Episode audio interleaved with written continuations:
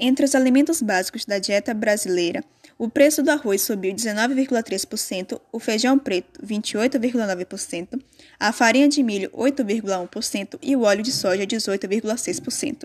Além das proteínas, cuja carne bovina aumentou 38%, aves e ovos 7,5% e a carne suína 19,4%.